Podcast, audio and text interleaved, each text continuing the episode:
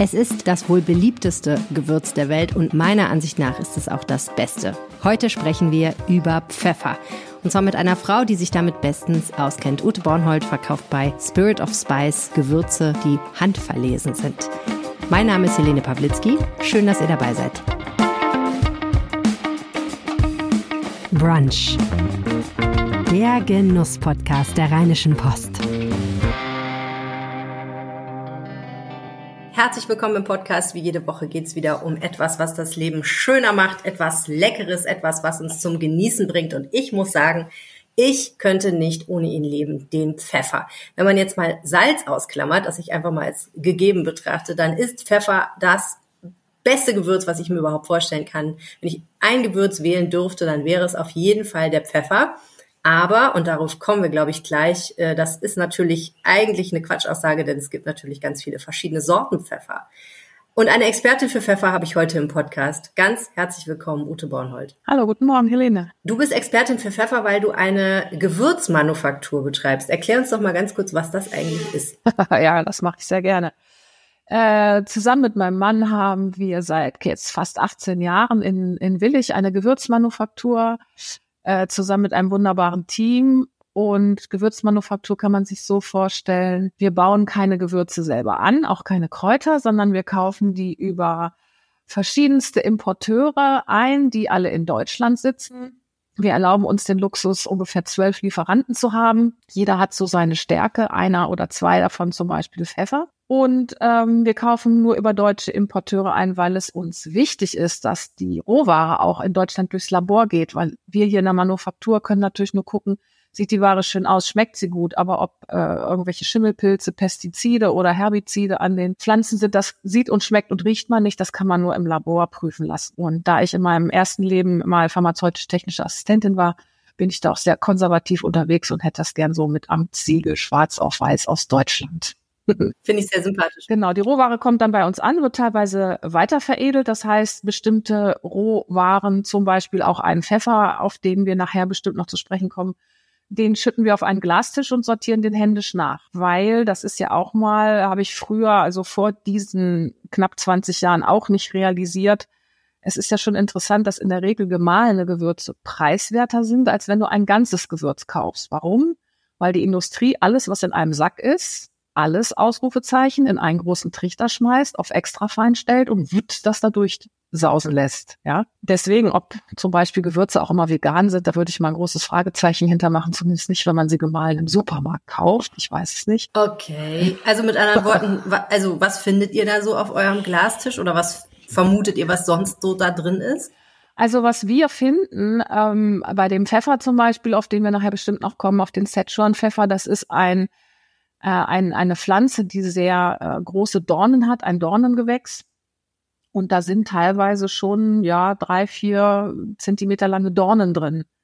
Das ist ja jetzt an sich noch kein Drama, wenn das fein gemahlen ist, so dass man sich nicht verletzt, wenn man das in den Rachen bekommt. Aber du hast immer mal Steinchen drin, du hast irgendwelche anderen Pflanzenreste drin, du hast auch mal Käfer drin. Ich meine, Gewürze und Kräuter sind ein Naturprodukt, die wachsen draußen auf dem Feld, ja.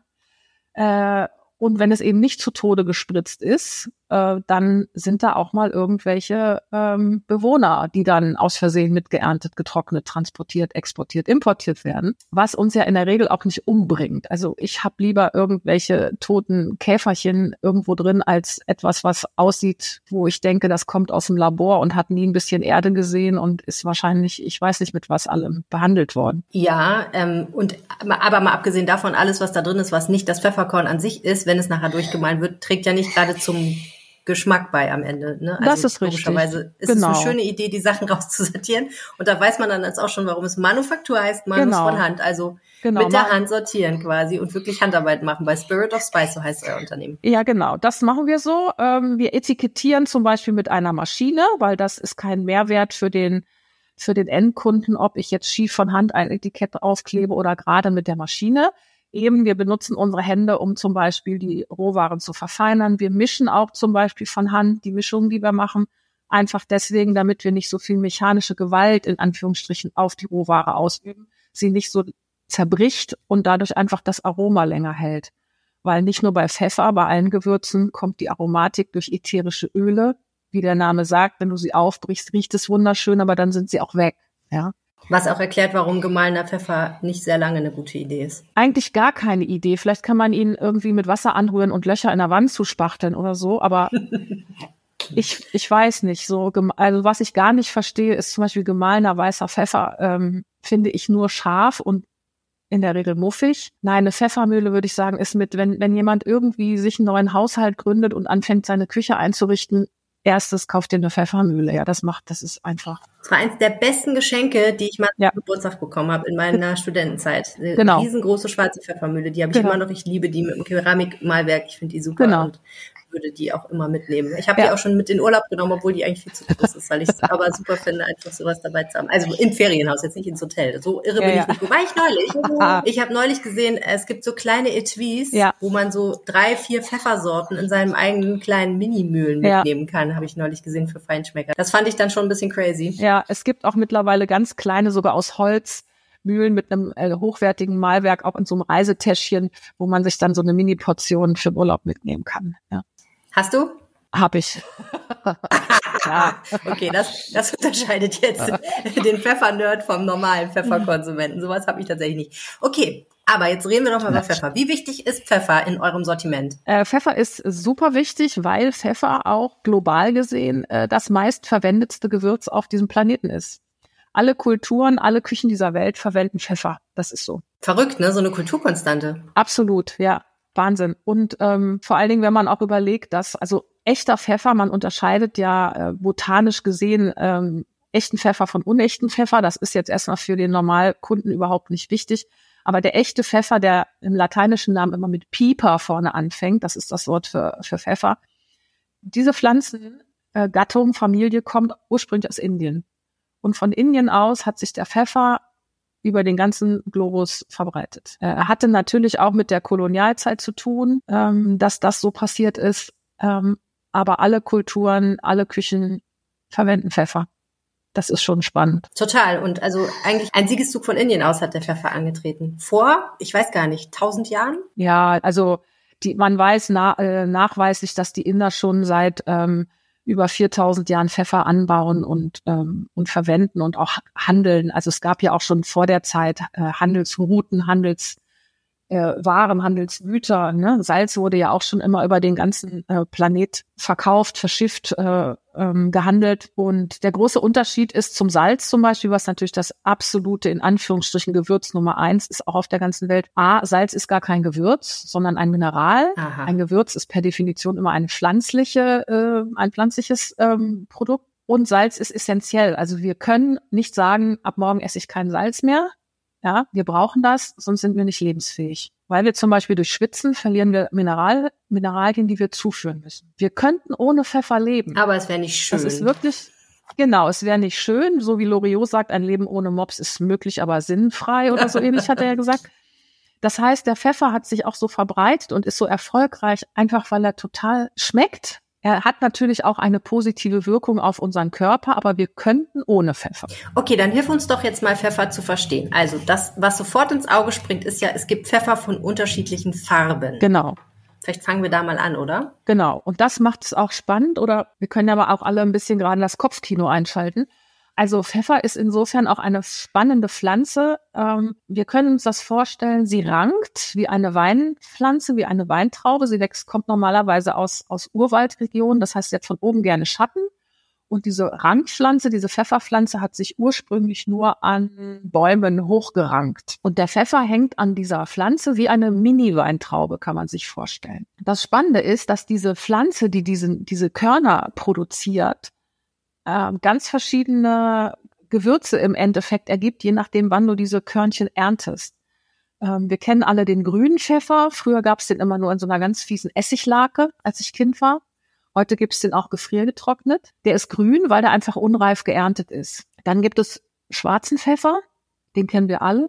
Der ist quasi Pfeffer, der hängt länger als der grüne, der wird reif geerntet und dann getrocknet. Genau, deswegen hat schwarzer Pfeffer immer eine, eine schruckelige Oberfläche. Durch diese Trocknung, Luft, äh, Wasser geht raus, zieht sich zusammen. Klar. Wenn du jetzt diesen reifen Pfeffer einweichst in Wasser und dann mechanisch mm, die äußere Hülle entfernst, hast du weißen Pfeffer. Aha. Und weil du diese äußere Hülle, Hülle entfernst, ist weißer Pfeffer immer ganz glatt. Ja. Muss man darauf achten. Der sieht immer aus wie, ja, wie poliert. Das heißt, der Geschmack von weißem Pfeffer unterscheidet sich vom schwarzen Pfeffer, weil quasi die Hülle fehlt. Das, was in der Hülle schmeckt, ist Genau. dann nicht mehr da. Also dieses, die hat, der hat ja Genau. oft, finde ich, so ein recht florales, recht blumiges Aroma irgendwie, so ein guter weißer Pfeffer. Ja. Und das heißt aber wahrscheinlich, dass dieses, diese Hülle, dieses, wie soll ich sagen, ich weiß nicht, das Rauchige hilft mir gerne mal, ähm, was so schwarzer Pfeffer Ich hat. würde schon allgemein das Wort fast aromatisch benutzen. Ich für mich, aber jeder schmeckt auch anders, finde, weißer Pfeffer hat, in, hat vorne Schärfe, während ein guter schwarzer Pfeffer vorne erstmal Aromatik hat und hinten raus so ein bisschen scharf wird. ja. Das für, ist so für meine Zunge der größte Unterschied. Genau. Was ganz cool ist, es gibt ja auch mittlerweile in Europa äh, fermentierten schwarzen Pfeffer. Was ist da passiert? Das heißt, dann wird dieses reife geerntete Pfefferkorn wird ähm, zwei, drei, vier Monate in ähm, Meerwasser eingelegt. Und dadurch ähm, verändert der A seine seine Konsistenz. Wenn du dann nämlich auf ihn drauf beißt, kannst du ihn zerbeißen, angenehm. Er ist nicht mehr so hart, sondern er ist fest. Er ist nicht so brutal pfeffrig, sondern zart pfeffrig. Mhm. Und das ist seit vielen Jahren eine absolute, auch gern verwendete Pfefferart in der Sterneküche, dass wenn du irgendeinen Fisch oder ein irgendwas kriegst und äh, dann liegen da ein paar ganze fermentierte Pfefferkörner drauf. Auch super lecker, einfach auf einem gekochten Ei. Und dann hast du auch nochmal einen ganz anderen Geschmack und eine ganz andere Konsistenz von dem gleichen Urprodukt. Oder du kannst Pfeffer räuchern, wird auch gemacht. Äh, seit zwei, drei Jahren haben wir auch Pfeffer, der in Whisky eingelegt wird, mehrere Monate. Mhm. Ähm, also du kannst mit Pfeffer, weil er auch ähm, robust ist und wenn er geschlossen ist als Korn, kannst du ihn einfach auch noch auf die vielfältigste Art und Weise weiterverarbeiten und ihn geschmacklich erweitern, sage ich mal. Das ist echt spannend und das, da fällt mir kein anderes Gewürz ein, mit dem du das auch so machen kannst. Mhm. Okay, also wir hatten grün, schwarz, weiß und dann gibt es, glaube ich, noch rot, oder? Genau, und dann gibt's noch echt, also echten roten Pfeffer, weil die meisten Menschen, wenn du die nach roten Pfeffer fragst, sagen, ja, habe ich zu Hause in meiner Acryl durchsichtigen äh, Pfeffermühle diese roten, kleinen, runden Beeren. Das ist Diese rosanen. Genau, diese rosa Beeren, das ist kein Pfeffer, botanisch gesehen. Das ist eine sogenannte Chinusfrucht, die kommt aus Südamerika. Die hat wirklich 0,0 mit Pfeffer zu tun. Meine Vermutung ist, das wurde nur mal in diesen Pfeffermix getan, weil es in diesen durchsichtigen Acrylmühlen in Anführungsstrichen schön aussehen soll. Für mich persönlich macht das geschmacklich überhaupt keinen Sinn, weil diese Chinusbeeren haben so ein bisschen was Terpentiniges. Ähm, das tragen sie auch in ihrem Namen. Chinus terebintifolius heißen die lateinisch. Mhm. Also da ist dieses Terpentinige schon drin. Ich weiß nicht, warum man das in eine Pfeffermischung macht. Ich mag das gar nicht, aber das liegt vielleicht auch daran, dass ich rosa Beeren nicht mag. Ja, ich mag die sehr gerne, muss ich sagen. Okay. Ja. Ähm, und ich kann schon verstehen, warum man eine Verwandtschaft geschmacklich zum Pfeffer sehen kann, sagen wir mal. Irgendwie macht das für mich so. Ich, man könnte das auch als Stadtpfeffer verwenden unter Umständen in bestimmten Gerichten. Aber ich verstehe, wenn man sie nicht mag, mag man sie nicht. Da kann man nichts machen.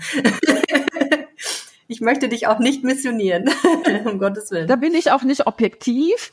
ähm, und ähm, ich glaube auch, dass die Optik, weil wir haben auch bei anderen Pfeffern, äh, nennt man sie Pfeffer, obwohl sie kein Pfeffer sind, einfach weil es runde Körner sind. Mhm. Ich glaube, da neigen wir auch dazu zu sagen, das sind jetzt Pfefferkörner, auch wenn es keine sind. Aber der echte rote Pfeffer, das war ja eigentlich die Frage, den gibt es, wenn du den reifen schwarzen Pfeffer noch etwas länger am Strauch hängen lässt. Das ist, kannst du wieder die Parallele zum Wein ziehen. Es gibt ja ähm, Süßweine. Also du lässt die Trauben einfach noch länger hängen oder auch für Eiswein, ja. Dann wird der Pfeffer in dem Sinne nicht wirklich rot, sondern er wird so ein bisschen rostfarben. Der geht ins Rötliche, aber nicht so rot wie diese ähm, Chidosbeeren. Er wird eher so rostig rot. Er kriegt dadurch noch mal mehr Aroma, weil er einfach mehr Zeit zum Ausreifen hat. Das wird allerdings nicht ganz so gerne gemacht in den Ursprungsländern, weil es birgt dann die Gefahr, dass der Vogelfraß zum Beispiel größer wird, weil die einfach schon reif am Strauch hängen. Das mögen die Vögel auch gerne. Oder wenn dann ein Unwetter kommt, ist plötzlich deine Ernte dahin, ja. Deswegen ist echter roter Pfeffer selten im Vergleich zu den anderen Sorten und er ist deutlich teurer, deutlich teurer, weil es einfach. Habt ihr den im Sortiment? Wir haben den im Sort Sortiment, genau, ja. was, was heißt denn das, dass der sehr teuer ist im Vergleich zu jetzt schwarzen Pfeffer? Also der Kampot, der rote Pfeffer, wir haben momentan roten echten Kampot-Pfeffer im Sortiment, der liegt preislich ungefähr beim Doppelten von dem, was jetzt ein guter Malabar-Pfeffer aus Indien kostet. Okay, und jetzt hast du noch ganz andere Wörter gesagt, nämlich Campo zum Beispiel. Und es gibt ja oft, also Szechuan-Pfeffer. Genau. Ne, es wird ja oft so noch äh, die Geografie eigentlich genau. bemüht. Das heißt, ist das denn prinzipiell so, dass beides möglich ist? Also sozusagen, es kann nach Geografie definiert werden oder nach Farbe? Gibt es einen schwarzen Pfeffer aus Kampot oder einen roten Pfeffer aus Kampot?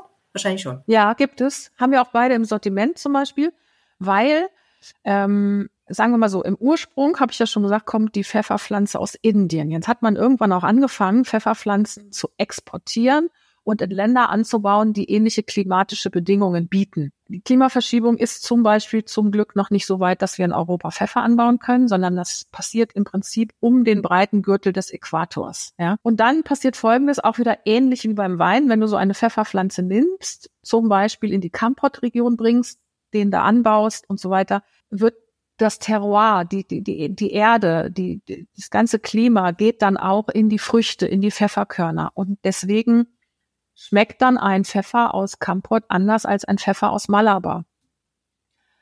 Ob man das immer schmecken kann, also in Gerichten verarbeitet, würde ich mir das auch nicht unbedingt zutrauen, ja. Ähm, man hat aber vielleicht eine bestimmte Vorliebe, man war da mal im Urlaub oder man möchte Menschen in einer bestimmten Region unterstützen, die diesen Pfeffer anbauen. Ähm, es gibt schon ein sehr breites Geschmacksspektrum und jeder hat so, findet so seinen Lieblingspfeffer. Aber das rauszuschmecken blind, das ist schon, das ist schon Meisterklasse, würde ich sagen. Ne? Und da ist natürlich auch immer, ähm, hat auch Modernität was mit zu tun oder irgendein super hipper Koch macht irgendwas Lustiges im Fernsehen, dann wollen plötzlich alle, ähm, weiß ich nicht, tasmanischen Pfeffer haben. Ja. Aber gibt es da Abstufungen? Also aus deiner Sicht persönlich auch subjektiv sozusagen, gibt es Gebiete, aus denen besonders guter Pfeffer kommt? Finde ich ja. Und es gibt auch Gebiete, aus denen kein guter Pfeffer kommt. Äh, es gibt zum Beispiel, also alleine aufgrund der Tatsache, dass Pfeffer ja das meistgehandelste Gewürz auf diesem Planeten ist. Ähm, es ist immer mit Angebot und Nachfrage und es gibt einfach Menschen, die warum auch immer in Europa Pfeffer kaufen möchten, der irgendwie 79 Cent kostet, ja, inklusive Verpackung, Etikett und Mehrwertsteuer. Dass so ein Pfeffer ganz anders angebaut wird, ganz anders produziert wird, als ein handgepflückter Pfeffer, den wir zum Beispiel verkaufen, ist klar. Es gibt Länder, die haben sich auf diese Massen, auf diesen Massenanbau spezialisiert. Da wächst der Pfeffer auch nicht mehr unter irgendwelchen Bäumen, sondern der darf sich an äh, Betonpfeilern hochranken. Und da wird mit dem Vollernter durchgegangen, ja. Kann man sich auch wieder vorstellen wie bei einem billigen Wein. Wenn dann jemand sagt, ja, ungefähr alles reif, Vollernter durch, zack, wird alles abgeerntet. Bei einem handgeernteten Pfeffer ist es so, der wächst noch auf Plantagen im Urwald. Wir haben sogar einige Mega-Exoten, die wild wachsen, die wirklich gesucht werden im Urwald. Und dann ähm, kannst du dir vorstellen, der Nachteil von dieser Beere, von dieser Pfefferbeere, die eben aussieht wie eine kleine Weintraube, ist, dass die Beeren an dieser Traube nicht alle gleichzeitig reifen. Das heißt, da gibt es in der Regel sind es Männer, weil das einfach eine hammerharte körperliche Arbeit ist die klettern diese Bäume hoch und die pflücken von diesen Trauben nur die Beeren ab, die jetzt reif sind. Das heißt, es kann sein, dass vier, fünf, sechs Mal so eine kleine Traube bepflückt wird. Wahnsinn. Ja. Dass dieser Pfeffer nicht 79 Cent kosten kann, ist klar, muss er aber auch nicht.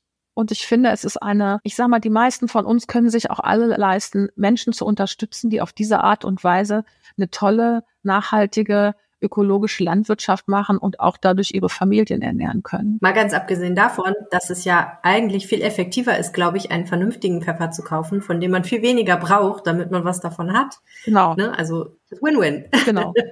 genau. Mega Win-Win, weil wenn du dir so einen gemahlenen Pfeffer kaufst und wenn ich ab und zu mal irgendwo bin und ich sehe so einen Pfeffer, dann kann ich nicht wieder aufstehen, dann kaufe ich den, weil ich denke mal, was tun die denn da rein, um Gottes Willen, für 79 Cent? Und wenn du den dann mal probierst, und dann nimmst du einen anständigen Pfeffer aus der Mühle und malst dir was daneben und probierst den mal, dann schmeißt du den anderen einfach weg, ja.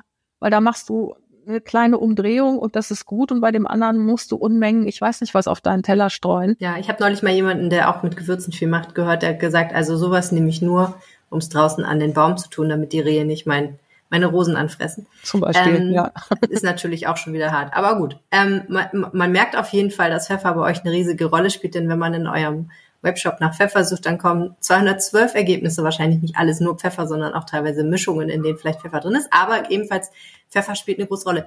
Jetzt hast du gesagt, es gibt Gegenden, in denen wird Pfeffer oder Arten, wie Pfeffer hergestellt wird, denn nicht toll sind. Wo, wo kommt ein besonders guter Pfeffer her aus deiner Sicht? Also aus meiner Sicht, wer einfach auch schon jahrtausende lange Kompetenz hat, ist Indien, Malabar-Küste. Ähm, verwenden wir in all unseren Mischungen, wenn nicht was anderes auf der Verpackung steht, wie Szechuan Pfeffer und so weiter, kaufen wir eigentlich zu 99 Prozent Malabar-Pfeffer ein. Die machen das einfach super.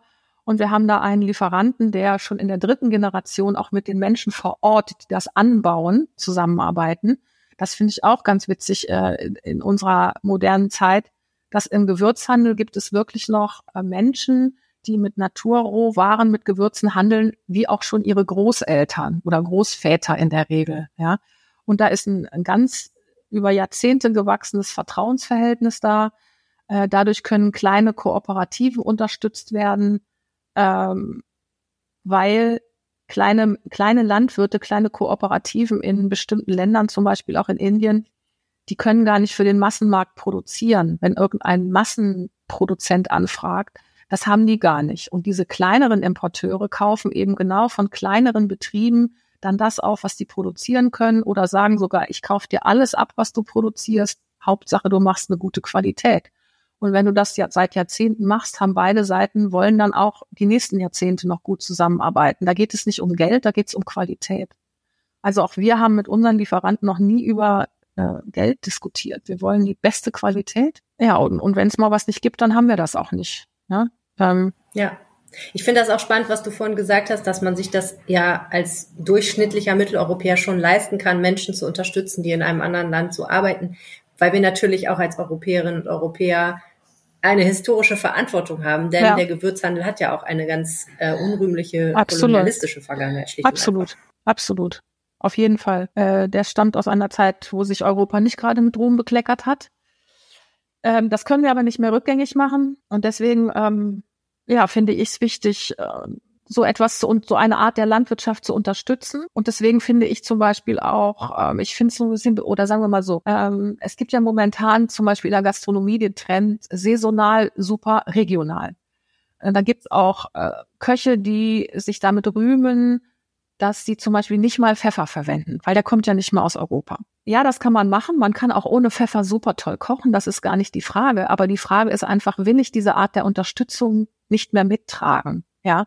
Und ich finde, ähm, ich finde, wir sollten das tun. Ich finde das auch nicht, weiß ich nicht. Ich finde das auch in Ordnung. Ich finde das auch wichtig. Ähm, das hat ja, ist ja auch eine Form von Hilfe zur Selbsthilfe. Es macht ja keinen Sinn, dass wir in den Ländern Menschen unterstützen, die keine andere Chance haben, ihre Familien zu ernähren, ja. Ähm, ich mache mal einen kleinen Schlenker zu, zu Safran, zu Afghanistan. Wir haben zum Beispiel ein Projekt, das heißt Safran statt Opium. Das wurde auch von der Bundesregierung mal mitgefördert und man hat einfach gesagt, man zahlt den Familien, die Safran produzieren, ein vernünftiges Geld, damit sie kein Opium produzieren. Weil die produzieren ja nicht Opium, weil es schlechte Menschen sind, sondern weil die einfach auch ihre Familien ernähren möchten. Ja. Und ähm, das finde ich super. Das macht doch mehr Sinn, als zu sagen, wir zahlen mhm. nichts für den Safran oder für den Pfeffer, und hintenrum kommen dann irgendwelche Entwicklungshilfegelder in diese Länder, die dann, ich weiß nicht wo, vers versickern oder auch vielleicht für andere Dinge ausgegeben werden. Weil es ist ja auch wichtig, dass die Menschen das Gefühl haben, dass sie etwas produzieren, was für die Welt wichtig ist, finde ich jetzt. Ähm, deswegen, ich würde niemals sagen, ich koche nicht mehr mit Pfeffer oder so. Das, also allein aus diesem Grund, ja. Ich finde, das ist auch äh, fast unsere Pflicht, dass wir auch mal über darüber nachdenken, wo kommt etwas her, wie wird etwas Absolut. produziert und wie kann ich jemanden unterstützen, der vielleicht auch auf der anderen Seite des Globuses wohnt. An dieser Stelle eine kurze Pause, in der vielleicht ein bisschen Werbung läuft.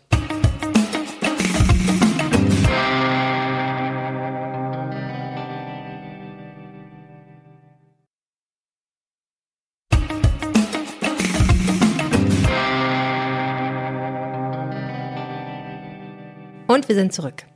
Du hast gerade Szechuan-Pfeffer erwähnt. Der ist genau. mir immer ein Rätsel, weil ich finde, der hat nochmal eine ganz andere Qualität. Ist das eine andere Pflanze oder ist das auch ein ganz genau. biologisch, ein ganz normaler Pfeffer? Nee, das ist auch kein Pfeffer. Der hat gar nichts damit zu tun. Die sind nicht mal verwandt oder verschwägert. Der kommt ursprünglich historisch gesehen her eben aus Sichuan, aus China. Ähm, sieht aber auch wieder pfefferähnlich aus. Ne? Er ist zwar so aufgeplatzt, aber auch so rund und dann sagen wir halt auch Szechuan-Pfeffer. Das finde ich auch ein absoluter Hammer. Jedes Mal, also wenn, wenn ich so einen 10-Kilo-Sack aufmache, falle ich fast in Ohnmacht, was dir da an, an, an Aromatik entgegenströmt. Und ich bin jedes Mal beeindruckt, was die Natur produziert. Also ist der Hammer.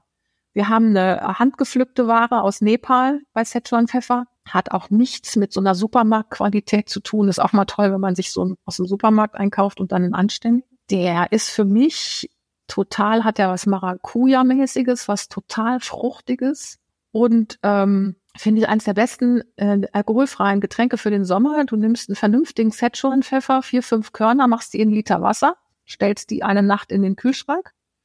Am nächsten Tag nimmst du diese Körnchen da raus, dann hast du ein Getränk, das ist ohne Fett, ohne alles, ohne Zucker, ohne Kohlenhydrate, ohne ich weiß es nicht.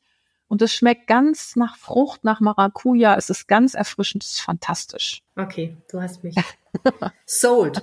ähm, mega spannend und da sind wir eigentlich auch schon mittendrin bei der nächsten Frage, nämlich wie gehe ich eigentlich richtig mit Pfeffer um? Also mhm. wir haben schon festgestellt, gemahlene Pfeffer kaufen ist keine gute Idee, weil die ätherischen Öle sofort verfliegen. Genau. Das heißt, ich kaufe den Pfeffer offensichtlich ganz. Genau. Und lagere ihn wahrscheinlich so schonend wie möglich, oder? Genau, du, äh, du lagerst ihn ähm, am besten in einer Schublade in deiner Küche, griffbereit, aber zum Beispiel nicht in so einem Regal, was direkt über dem Herd ist. Ja, das äh, sieht. Ja, schuldig. äh, zumindest musst du die Sachen dann gut verschlossen haben und auch bei deiner Pfeffermühle, das, ja, es gibt Momente, da mache ich das auch, obwohl ich weiß, dass es ganz doof ist. Wenn du deine Pfeffermühle über einen Kochtopf oder über eine Pfanne hältst und der Dampf aus diesem Kochtopf oder der Pfanne geht in deine Pfeffermühle, das ist nicht optimal.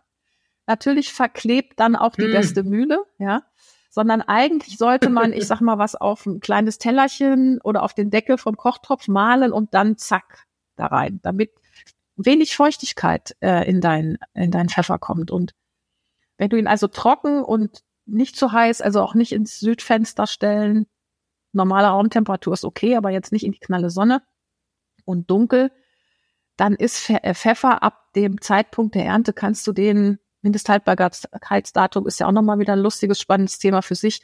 Aber kannst du den locker zehn Jahre lang verwenden? Hm, krass eigentlich, ne? Und Pfeffer ist ja auch oder Gewürze im Allgemeinen sind ja auch nicht wie Joghurt oder Fisch irgendwann in dem Sinne schlecht und du wirst krank, wenn du sie isst, sondern sie verlieren einfach nach und nach an Aroma.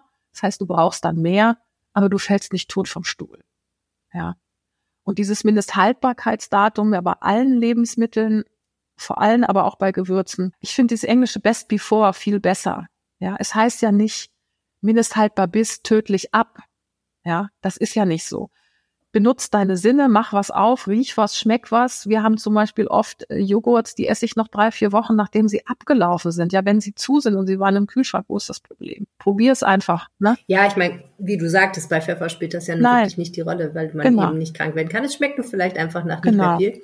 Ähm, was ist denn aus deiner Sicht der beste, die beste Art, um Pfeffer zu zerkleinern? Also gibt es gute und schlechte Mühlen? Ist der Mörser das Nonplusultra? Ähm, ich würde sagen, das ist hauptsächlich eine Philosophiefrage. Ich finde Mörser, Gewürze mörsern auch toll. Das ist einfach ein, ein Ritual, ein Prozess. Aber mir ist es mittlerweile zum Beispiel einfach zu anstrengend. Mir tut mein Arm dann weh. Ja, ich wollte gerade sagen, sorry, aber mir genau. ist das zu anstrengend, weil dann lasse ich dann mörsern.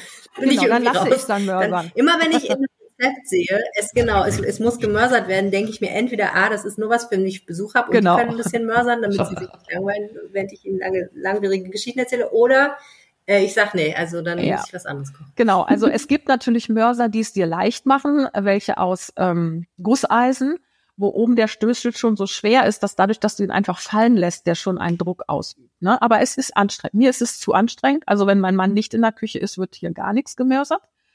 Äh, dann nehme ich eine Mühle und ich würde, wir haben ja zum Beispiel so äh, relativ preiswerte Mühlen im Sortiment, weil wir ja den Inhalt verkaufen und nicht die Mühle.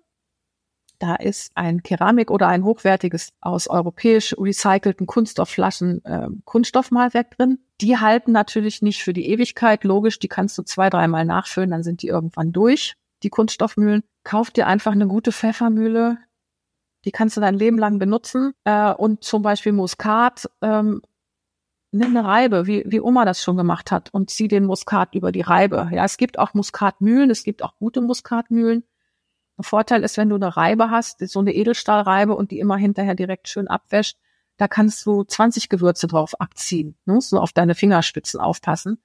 Bei einer Mühle müsstest du, könntest du, solltest du für jedes theoretisch eine eigene haben. Wenn du eine Mühle für verschiedene Gewürze benutzen möchtest, kannst du die zwischendurch reinigen, indem du sie nicht mit Wasser putzt, sondern rohen, ungekochten Reis da rein tust und malst, weil der Reis hat die Fähigkeit, eben diese ätherischen Öle und Fette, die von den Gewürzen in diesem Feinen der äh, Mühle hängen, ich sag mal, aufzusaugen, in Anführungsstrichen. Damit könntest du deine Mühle ein bisschen reinigen. Ne? Cool, das wusste ich nicht. Spannend. Ja, das kann man machen. Aber wenn man gerne kocht, dann hat man auch, denke ich mir, nicht nur eine tolle Bratpfanne, sondern vielleicht zwei und dann hat man auch drei, vier, fünf Mühlen, würde ich mal sagen. Ich habe ehrlicherweise eine Mühle, da ist Pfeffer drin, nur Pfeffer, immer nur Pfeffer und eigentlich auch immer nur Schweizer Pfeffer. Und ich habe eine kleine, das ist wie so eine Handmühle. Du kannst, da verdreht man so ähm, zwei mhm. Dinge gegeneinander und da tue ich halt, wenn ich mal was, wenn da steht Mörsern und dann mache ich meistens das und aber dass ich die mit Reis sauber machen kann, das mhm. ist eine mhm. sehr gute Idee. Ähm, ja. Bei mir war das bislang immer so ein bisschen egal, weil ich gedacht habe, naja, was soll's. Dann schmeckt es auch noch, noch ein bisschen was ja. anderem, ist nicht so wichtig. Ich bin ja kein Sterneköchin. Äh, genau, aber klar, ja. Wenn du das Szechuan drin hast, dann schmeckst du es noch sehr lange. dann schmeckt man ein bisschen Szechuan. Das ist aber auch ja, ja ganz genau, schön. Das ist dann auch so. Ich mag Szechuan Pfeffer ja, ja, ganz gerne. Ähm, was ich mal gelesen habe, ist, dass man beispielsweise, wenn man eine Suppe kocht, ähm, nicht sofort am Anfang den Pfeffer da rein tun soll, sondern erst später. Aber was ich schon prinzipiell finde, ist, dass Pfeffer ja doch sich nochmal, also sagen wir andersrum, wenn man Pfeffer längere Zeit erhitzt oder in einem, äh, also über Zeit Hitze aussetzt, dann verändert sich ja schon nochmal das Aroma, aber ich finde eigentlich nicht immer zum Negativen. Wie mhm. siehst du das? Sollte man Pfeffer ganz zum Schluss hinzufügen, um das meiste davon zu haben, oder darf der auch mal ein bisschen mit ähm, schmoren, zum Beispiel in einem Gulasch oder so. Ja, also ich finde auch, dass er sich verändert, aber nicht zum Negativen. Bei einem Gulasch mache ich auch zu Anfang schon immer was mit dazu. Dann zum Schluss Und noch dann mal. zum Schluss nochmal. aber ich nehme auch sehr viel Pfeffer. ähm, zum Beispiel, welchen Pfeffer ich jetzt wirklich nicht lange erhitzen würde, ist ein geräucherter Pfeffer. Weil wenn du den dann noch eine Stunde mit dem Gulasch kochst, ist dieses, diese Rauchnote einfach weg. Ja. Fermentierten Pfeffer würde ich jetzt auch nicht, das ist ein Finish-Pfeffer, den machst du auch zum Schluss. Also ich würde es auch vom Pfeffer abhängig machen. Aber einen normalen schwarzen Pfeffer koche ich auch immer schon ein bisschen mit, weil ich mir, weil sich dann die Aromatik in dem Topf auch, finde ich, anders verbindet. Du hast ja auch immer Fette und Öle, die dann auch direkt was von der Aromatik aufsaugen und das wieder ans Fleisch abgeben, wenn man Gulasch macht zum Beispiel. Klingt richtig für mich. Ja. Ich fühle mich sehr bestätigt. Mhm. Sehr gut. Aber frag fünf Köche, hast du acht Meinungen. Also äh, das ich glaube, das ist ja. auch Philosophie. Ja, das stimmt. Ach, und jeder macht das ja anders. Also ähm, ich kenne auch tatsächlich jemanden, der mag Pfeffer nicht, was ich mhm. überhaupt nicht verstehen kann. Aber der mag einfach keinen Pfeffer, der isst tatsächlich viel, viel lieber Chili. Okay. Ähm, findet das viel spannender. Also Cayennepfeffer würde der dann eben. Das genau. Ja, ich, auch kein Pfeffer. Genau, ist, sagen wir auch Cayennepfeffer, aber ist eine Chilischote, hat auch nichts mit Pfeffer mhm. zu tun. er wird auch meistens ja gemahlen verkauft. Das ist eigentlich witzig, dass wir das, vielleicht kommt das aus Zeiten von gemahlenen Pfeffer, dass wir das auch als Cayennepfeffer bezeichnen. Keine Ahnung. Das kann nur sein. Das naja. ist noch eine gute Frage, die müsste ich auch nochmal recherchieren. ich glaube, jetzt haben wir aber eine halbe Stunde wunderbares Pfefferwissen hier vereinigt. Ich weiß auf jeden Fall mehr. Vielen, vielen Dank, Ute Bornhold. Wer sich mal umschauen möchte nach hochwertigen Pfeffern, der findet sie unter anderem im Webshop von Spirit of Spice, auch in gut sortierten Feinkosthandlungen habe ich eure Produkte schon gesehen. Also einfach mal schauen und sich ein bisschen in die Welt des Pfeffers begeben. Vielen Dank. Ja, danke, Lena. Das war der Aufwacher für diese Woche. Vielen, vielen Dank fürs Zuhören. Feedback an aufwacher.rp-online.de oder per WhatsApp an 0160 80 80 844. Mein Name ist Helene Pawlitzki. Habt eine wunderbare Woche. Tschüss. Na, hat's geschmeckt? Dann lasst uns jetzt eine Bewertung in eurer Podcast-App da. Danke.